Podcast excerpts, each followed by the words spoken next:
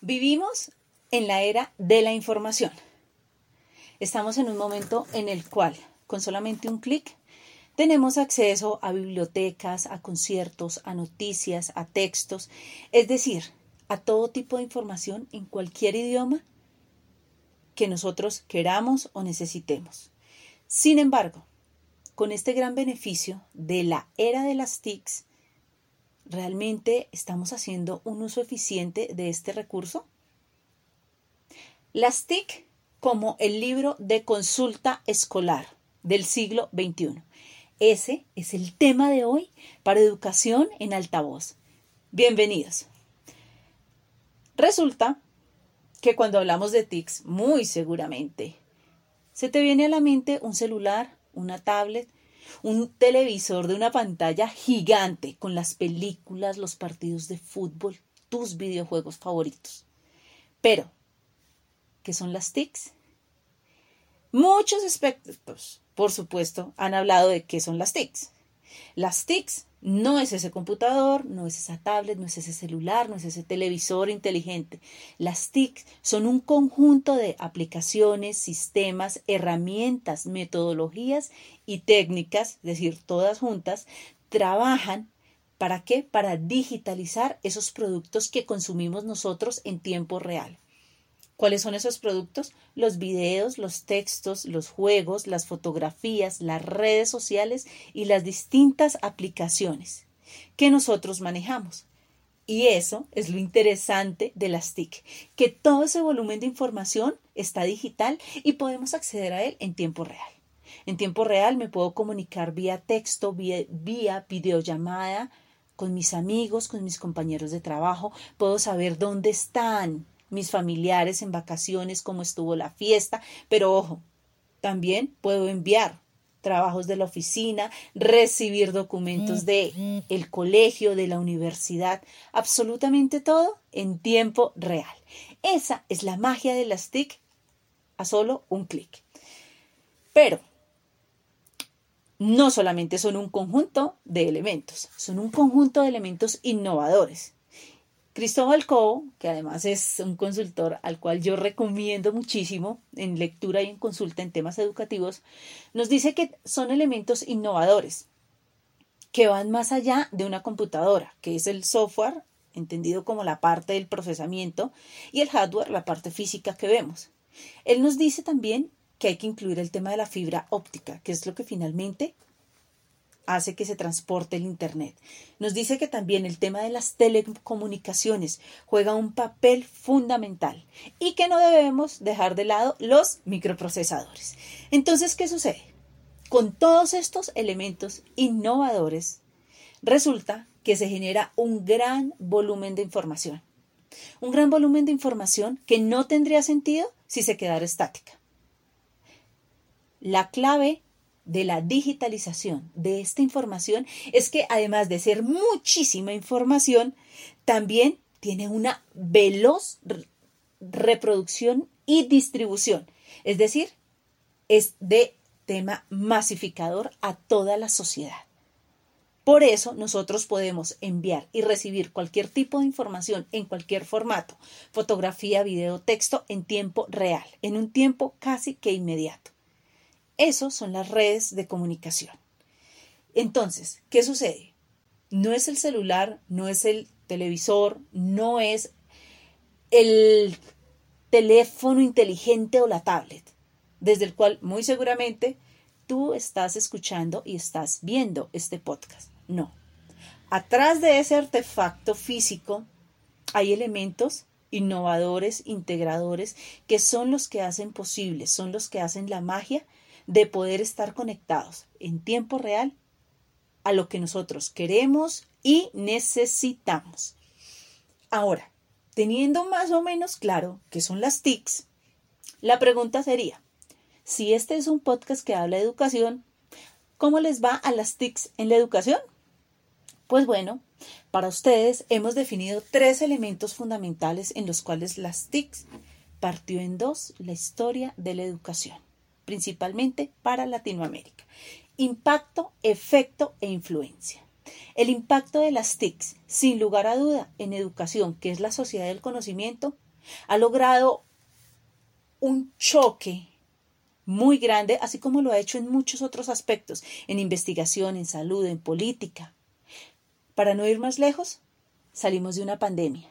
Y fue en la pandemia en la que nos obligamos todos los actores de la comunidad educativa, directivos docentes, padres de familia, cuidadores, estudiantes, personas encargadas de las políticas en educación, nos vimos obligados precisamente a sí o sí utilizar las TIC para poder mantener de la mejor manera posible y con grandes esfuerzos los procesos de formación de todos los estudiantes, desde la primera infancia hasta la educación superior.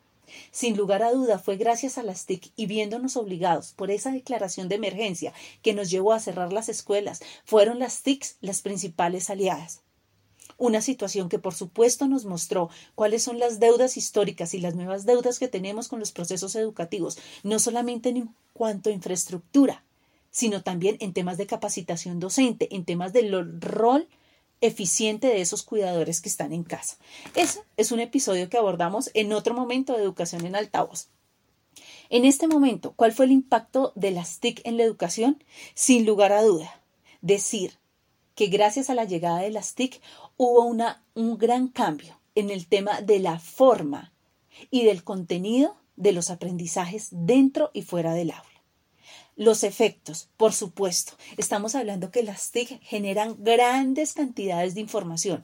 Información que está en procesos digitales. Una información que sin lugar a duda llega muy rápido a cualquier persona que tenga una conexión a Internet y un dispositivo. Es decir, el efecto es que la información, los contenidos de aprendizaje se distribuyen de manera masiva y se pueden multiplicar. Ya no necesito ir yo a una institución de educación superior a adelantar un proceso de inscripción. Lo puedo hacer a través de una página web. Yo puedo enviar trabajos a mi universidad, a mi colegio, y también puedo recibir las calificaciones y valoraciones de mi trabajo a través de un correo electrónico. Yo no necesito estar en el aula para que puedan conocer mi opinión. Lo puedo hacer a través de un foro. No necesito estar en un lugar con ustedes de manera presencial a través de un video como lo hacemos en este podcast suele pasar. Entonces, ese es el efecto. Y la influencia. La influencia está tanto en estudiantes como en docentes. Pero ojo, esperaríamos que el canal conductor, el hilo conductor de una muy buena influencia de las TIC viniera de dos actores principales, los padres de familia y por supuesto los docentes.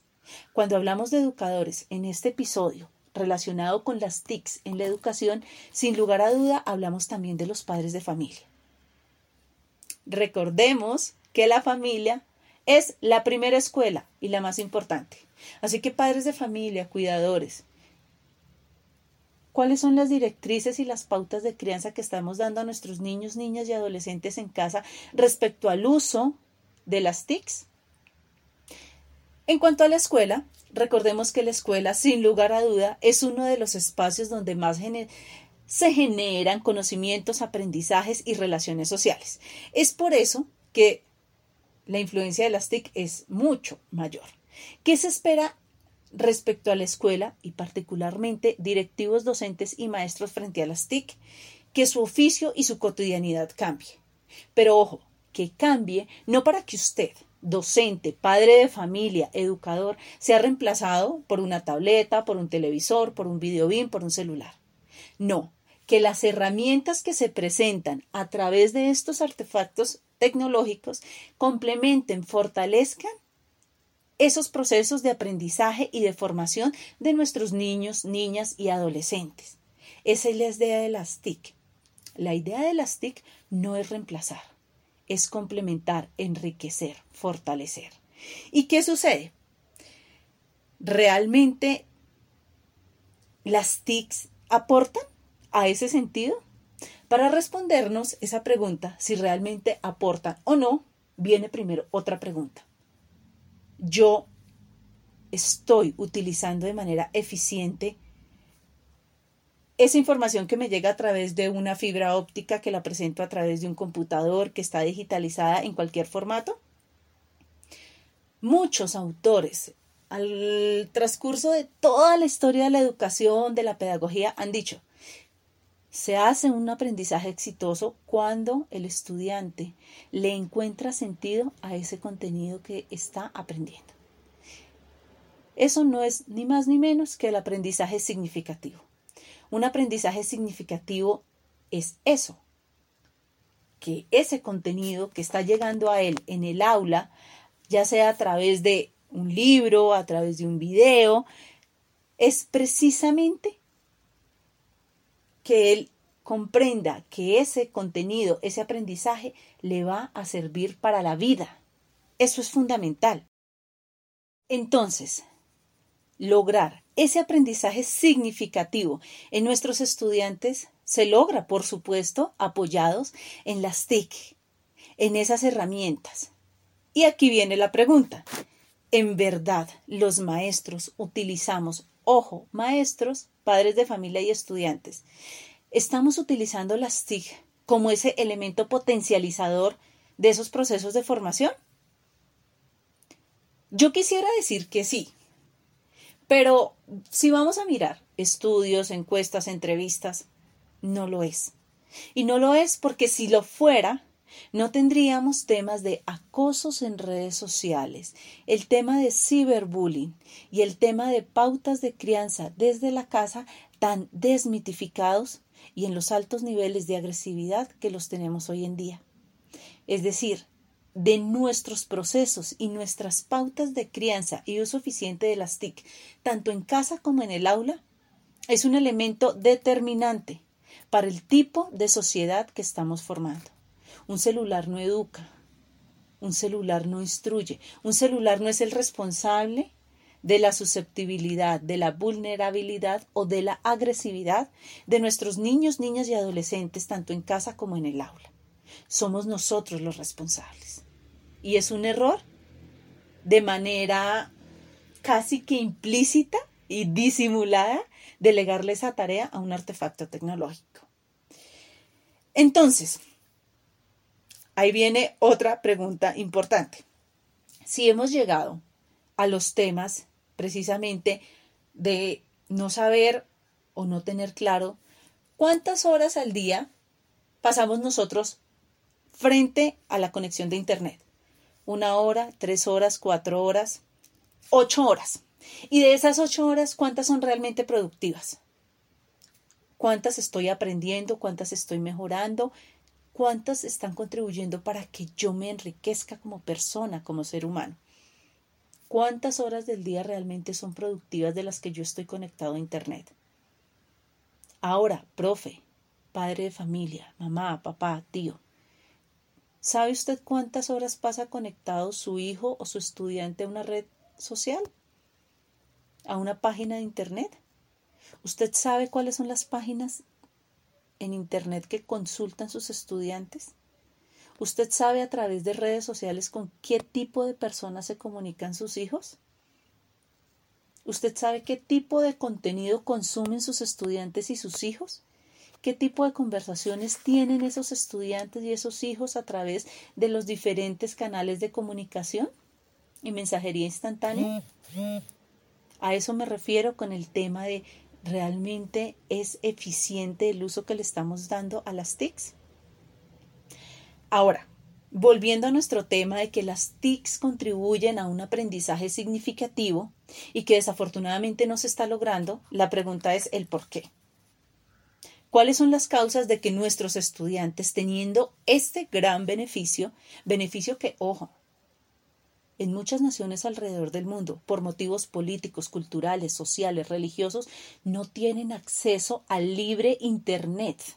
a la libre conectividad de la información y la comunicación. Nosotros en América Latina sí lo tenemos. Entonces, ¿qué sucede?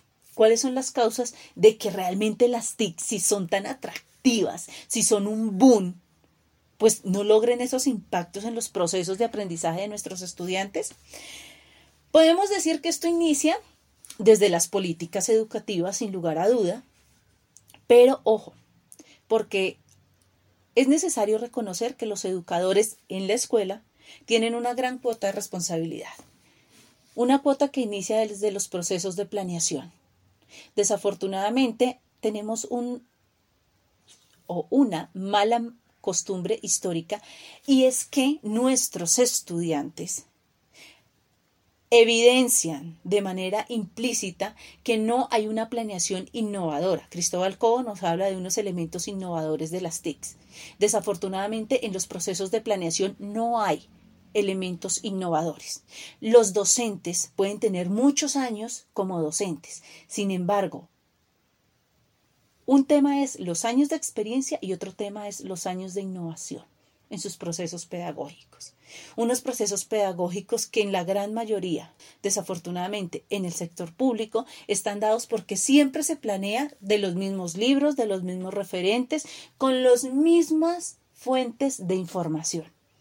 Y eso se transmite desafortunadamente en el aula. En el aula, además de planear siempre con los mismos recursos, no cambian ni las técnicas, ni la estrategia, ni la didáctica una técnica, una estrategia y una didáctica que no le compete a solamente el profesor que tiene más intensidad académica en el aula. Le compete a todas las áreas del conocimiento. Llámese artística, música, educación física, matemáticas, química, biología, filosofía. Absolutamente todas las áreas tienen la misma cuota de responsabilidad. Las ciencias humanas y las ciencias exactas. Porque recordemos que no hay áreas de primera y segunda categoría. No hay áreas de primera y segunda categoría. No serviría de nada un gran músico si no supiera de matemáticas.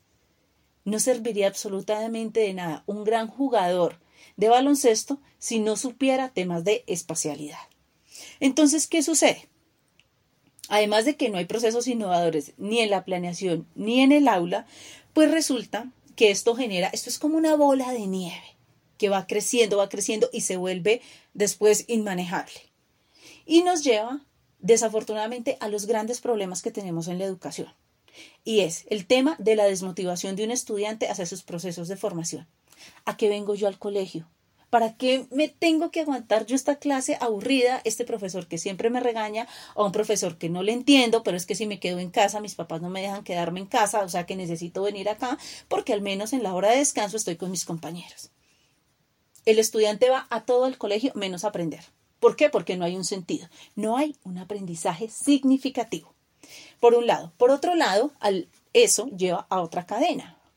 Y es el tema de un enemigo histórico en todos los sistemas educativos, por lo menos latinoamericanos, y son las altas tasas de deserción, principalmente en la educación básica, media y superior. Un proceso de deserción que, claro que sí, hay procesos sociales, políticos de orden público, pero que sin lugar a duda es determinante que el estudiante, como no está motivado, como no le encuentra un para qué estoy aprendiendo esto, si no me va a servir para la vida, pues yo mejor me retiro y me voy a trabajar, compro una moto, me dedico a hacer carreras en moto, me dedico a hacer otra cosa. Los niveles de deserción escolar en Latinoamérica son muy grandes y particularmente en Colombia las tasas de mano de obra no calificada, es decir, personas que no tienen acceso ni siquiera a una educación técnica y que no han terminado su formación media son muy altas. Eso conlleva a que como nación estamos desperdiciando el capital más importante que tenemos, que no es el petróleo. Es más, ni siquiera es la tierra el componente y el actor más importante de toda nación es su capital humano. Y lo estamos desperdiciando, desmotivándolos hacia el aprendizaje, contribuyendo a que se aumenten las tasas de deserción escolar y, por supuesto, la tercera, que es un tema de no estar actualizados en temas de metodologías y procesos, como lo dice, Cristóbal Cobo, innovadores en el aula unos procesos innovadores que deben ir muy acompañados de directivos docentes, docentes y por supuesto una constante comunicación con los padres de familia. En ese orden de ideas y viendo cómo desde lo micro, desde algo tan pequeño, tiene un impacto gigante en el daño no solo de la educación, sino que nos frustra, nos atrasa y desafortunadamente conlleva a que sigamos teniendo procesos de países subdesarrollados. Viene una pregunta para educadores en casa y educadores en la escuela. ¿Cómo estás utilizando de manera eficiente las TICs en tu casa, en tu aula? Esa es una respuesta que solamente ustedes se pueden dar. Y como es una respuesta tan personal, esperamos que sea de la manera más franca. Una respuesta que ayude a transformar, a reflexionar y a generar cambios positivos para ustedes en su labor como educadores, en casa y en la escuela, y por supuesto que repercuta en nuestros estudiantes que son los futuros ciudadanos. Con esta reflexión terminamos el episodio de hoy de Educación en Altavoz, recordándoles que nos sigan en todas las redes sociales, Facebook, Instagram, TikTok, para que estén pendientes de todos nuestros contenidos.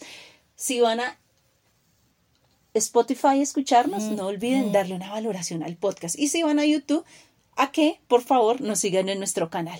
Y recuerden, la educación no cambia el mundo, pero sí cambia a las personas que vamos a cambiar el mundo. Gracias.